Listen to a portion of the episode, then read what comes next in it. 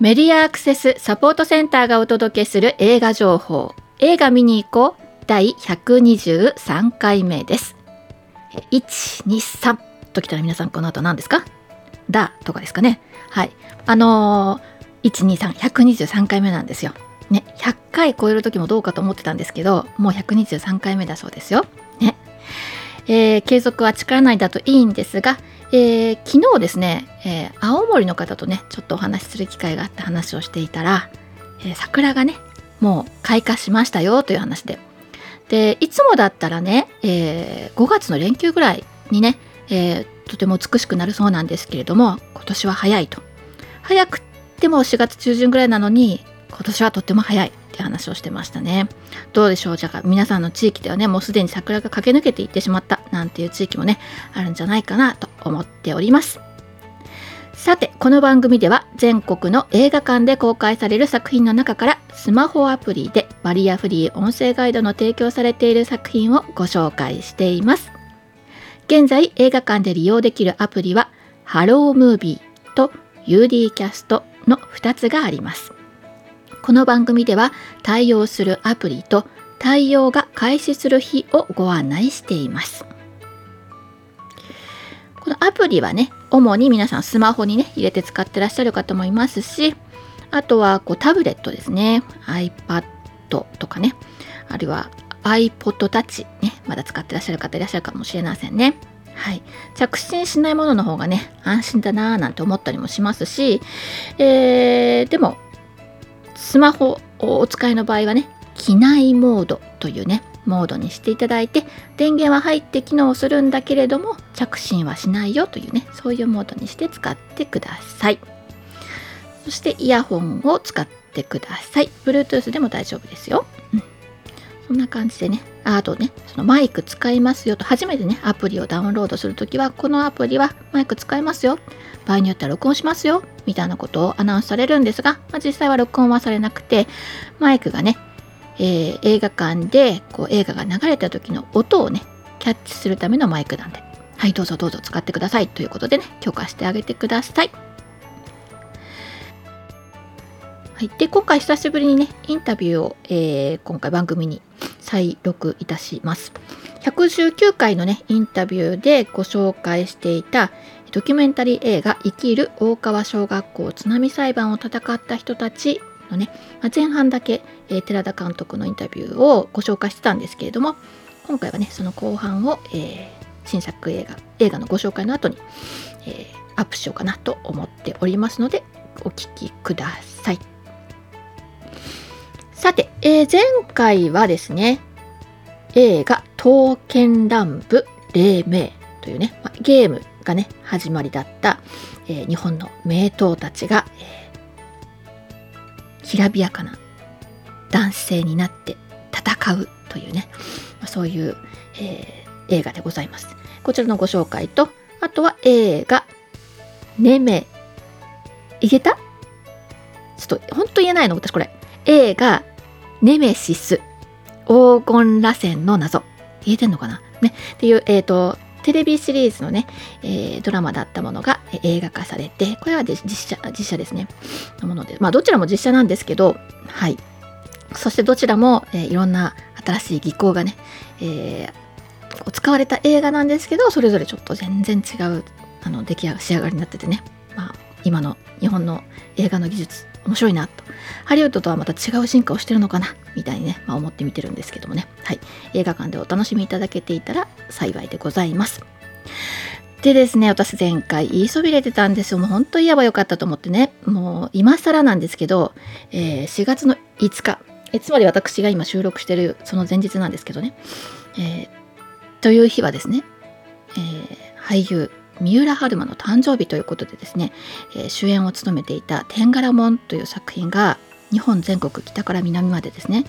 えー、特別上映されていたんですよね。でそれにハロームービーも対応していたんですよ。ごめんなさい。ご紹介しそびれました。で昨年は、えっと、7月7日の七夕にもね、この特別上映を行っていたので、今年もやってくれないかななんて思ってるんで、今回またその情報をキャッチしたらお知らせしますね。というわけで、えー、今回ご紹介する新作は1作品だけなんですよね。しかもですよ、えー、これねもうとっくに公開されていた新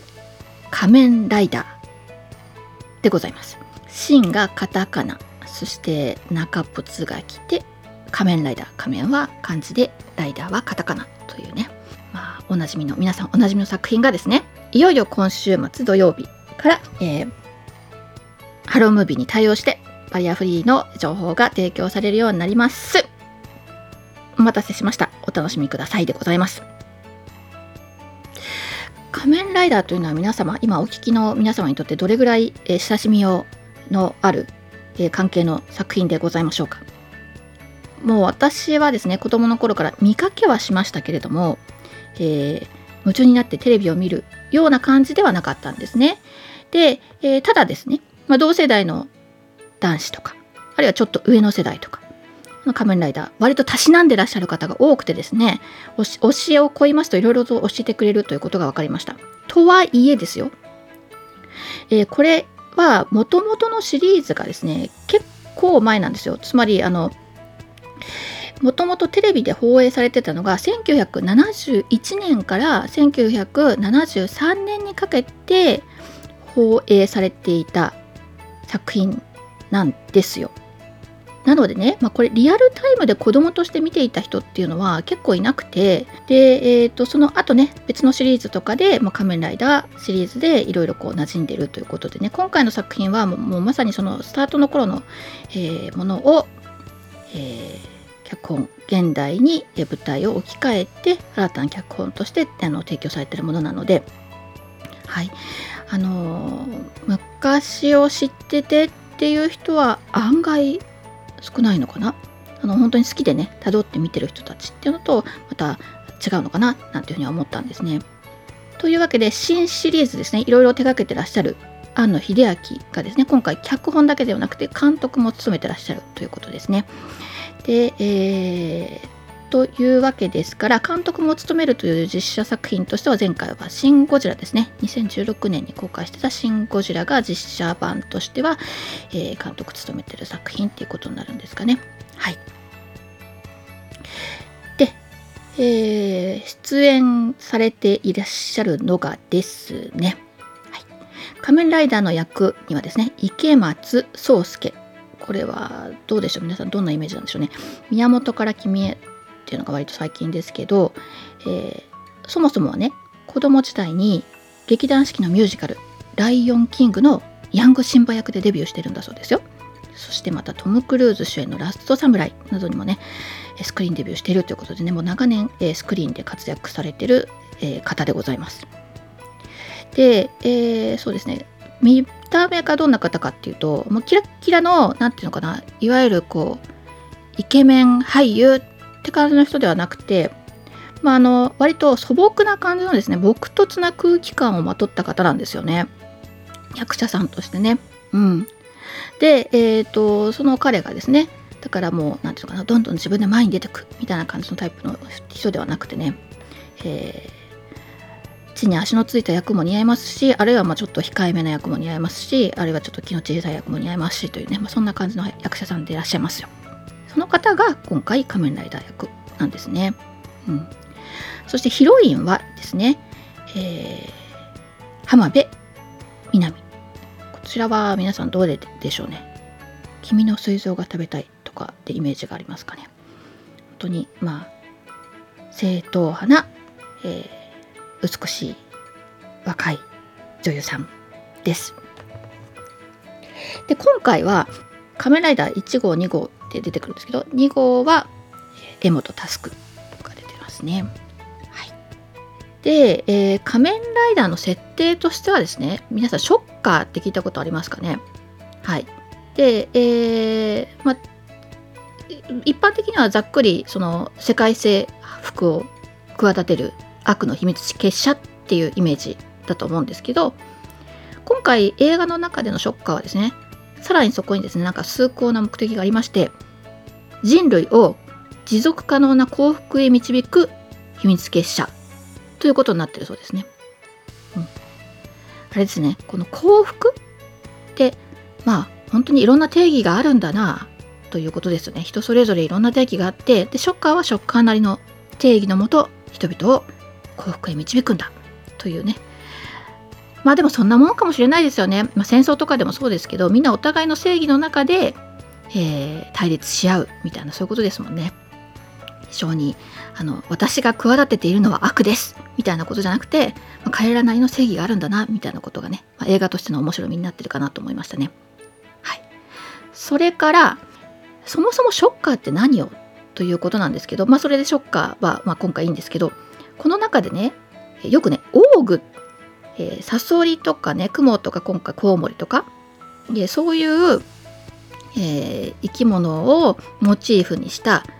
そのサソリオーグとかねクモオーグとかっていう風に言われてオーグって何さって思ったんですけどこれはねなんかその改造手術のことをですねオーグメンテーションって言うんですって。だから、えー、手術によって改造された人なので、えー、なんとかオーグみたいな。でそして改造された暁にはですね非常に人間離れしたパワーを手に入れますよということでというわけでね仮面ライダーもバッタオーグということで生み出されたものなんですね。はい。という、えー、前知識。そんなもんですかね。あ、そうだ。これね、前知識としてね、私、あの、これ、音声ガイドでも聞いてたんですけど、ちょっと、あの、事前にね、チェックしてたんですけど、まあ、いろんな格闘シーンとかあって、本当に飛んだり、えー、空中で回転したりとかねいろいろあるんですけどその中で「小艇打ち」っていう言葉がねスパッと出てきたんですよね。これあの具体的にはどんな打撃なんだろうと思ってとりあえず調べておきました。えー、手のひらの手首に近い部分ですね。ここで、まあ、相手をバーンって叩く。これを小艇打ちというそうですね。このあのちっちゃい知識をですね、皆さんにご紹介しておけばですね、きっとさらに新仮面ライダー音声ガイドで映画館でお楽しみいただけるんじゃないかということでですね、えー、作品紹介以上とさせていただきます。では続きましてですが、えー、作品紹介は1作品なんですが、これからの作品ですね。えー、これからは、名探偵コナン黒金のサブマリンという作品が4月14日金曜日に公開されます。が、皆さんお気をつけください。こちらまたしてもちょっと音声ガイド遅くなりまして、28日の金曜日からなのでお気をつけくださいというアナウンスですね。そしてですね、私この黒金のサブマリンナですが、パッと見た時に何と読んだかというとですね、えー、国鉄の魚影と読みましたね。はい。まあ、黒いという字に、まあ、鉄道の鉄。これを国鉄と読むのかっていうのは、まあ、ともかくとして、これは黒金ですね。の、えー、魚影、魚の影っていう漢字が書いてあるのに、サブマリンと読ませるという、そういう感じなので、皆さんの端末はこれをどんな風に読むのかななんてことも気になったりしております。はい、なので、まあ、公開日と対応日ずれますのでお気をつけくださいというアナウンスでした。では、えー、導入の時にご案内していたインタビューです。生きる大川小学校津波裁判を戦った人たちの監督寺田監督にインタビューの続きということでお話を聞かせていただいたんですが、えー、この作品ですね、えーと、今4月の、えーまあ、に入ったような頃なんですけど、えー、本当に大きな映画館では、え、全然上映されてなくて比較的小さ小規模なね映画館全国で上映されてるんですが、えー、観客動員数がなんと1万人を突破しましたよということでね、えー、告知が出てました。そしてですねこの作品は、えー、遺族の方たちが、えー、こう教育関係者たちの説明会とかを淡々と取った記録のね集まりでで、えー、でしょうね、まあ、誰かにこうスポットライトを当ててね華々しくこう起承転結ストーリーがあってみたいな作品ではないんですけど、まあ、その作品はどんな作りになっているのかみたいな話を、えー、まあのえ作品の特徴みたいなことをね、まあ、監督と少しお話しした上で、えー、バリアフリー版というか、まあ、その新たなね音声ガイドと字幕をつけたそのまあ過程の話とかまあ、それについてみたいな話をね、えー、監督としていますので、ぜひお聞きいただきたいと思います。でそしてですねこの行政側の人にとっては非常に都合が悪いような場面もたくさん出てくるのに、えこの作品はあの宮城県の公園とかですねあとは2022年の文部科学省の選定作品であったりとかあるいは東京都の推奨映画だったりあと映林がですねこれは今年の2月のね推薦作品としてね次世代への映画推薦委員会が選んでらっしゃいましたね。というわけで、あ、あの何でしょうね渦中にある人にとっては不都合だったかもしれないけれどねいろんな現場の人たちが改めてこれを見て、えー、後世につないでいかなきゃなっていうふうに思ってるんだなっていうふうには思いましたね。で、えー、5月、えー、今、えー、劇場情報をねサイトに行っていただいて見ていただくとあのまあ大体4月のまあ半ばまあ頭ぐらいでね、えー、と1回目に公開したところが終わりつつまあ2回目ぐらいかな、うん、公開した作品がこう終わりつつあるんですが5月の5日とか5月の12日とかね来月あるいは6月に入ってからの情報も加わっていまして5月からは主に宮城県ですね石巻市のイオンシネマであるとか、えー、新リフのイオンシネマ、え、名取のイオンシネマですね。イオンシネマがざっと公開を始めるんですね。あと5月の12日からは岩手イオンシネマ北上。それから6月の2日からは千葉のイオンシネマイオンシネマ明殿が埼玉のイオンシネマ熊谷というねすごいですね。イオンイオンシネマさんがこの上映に加わったみたいな感じになってるんですね。なので、えー、見そびれちゃったなとかあるいはまあ一人で行くのあれだったけど誰か誘いたいななんて思った人、えー、ぜひ、えー、この機会に行ってみてはいかがでしょうか。ということです。ではインタビューお聞きください。通常であればあの、私たちがですね、えー、演出、ある、編集という演出をしていくわけですけれど、それはイコール、あの、その出ている方々を素材として扱うということも、ちょっと言葉はあのきつい言い方ですけれど、なってしまう可能性もあるので、今回私はあのそういうことだけは絶対してはいけないなと思いまして、あの、あえて時系列にこだわりました。なるほど。というわけなので、まあ、私としてもですけども、その、まあ、これ、ぜひご覧になっていただいてね、あの、追体験というか、一緒に、その、足並みを揃えるというかですね、あの、まあ、遺族の人たちの視点、遺族の人たちが放り込まれた環境というか状況の中に、まあ、一緒に身を置いて、で、あの、まあ、判決までの道のり、そしてそれから先の、あの、ちょっと見えているものみたいなものをね、ぜひ、あの、視聴者の方たちというかね、映画館でご覧になる方たちにも体験してほしいなっていうふうに、私も思っております。はい。ありがとうございます。ありがとうございます。ぜひよろしくお願いします。よろしくお願いします。ぜひよろしくお願いします。今回、視覚障害者のモニターさん、若いお二人なんですよね。学生さん二人にお願いしたんですよね。うん。あの、まあ、字幕の方もそうですし、音声ガイドもそうですけれど、あの、皆さん普段笑顔でですね、あの、生活されていても、やはり心の中では非常に複雑な様々な思いがあるんだなっていうのを、モニター会を通じて改めて思いました。この映画を見ていただいて、本当にその自分たちが今様々な困難に立ち向かっている、その思いをすごい共感していただけたのが、あの、私にとってはすごいショッキングなことで、あの、やはりこういう世の中っていうのは、ちゃんと変えていかないといけないなっていうのを改めて思います。監督はもともとはモニター会怖がってましたよね。そうなんですね。あの、この映画っていうのは、あの、記録映画っぽいので、説明がないんですよね。で、この説明がないことは、わからないという言葉に通じやすいので、あの、これはダメだよね、みたいな形で、あの、えー、怒られるんじゃないかなと思ってですね、初めは非常にビビってました。そうなんですよね。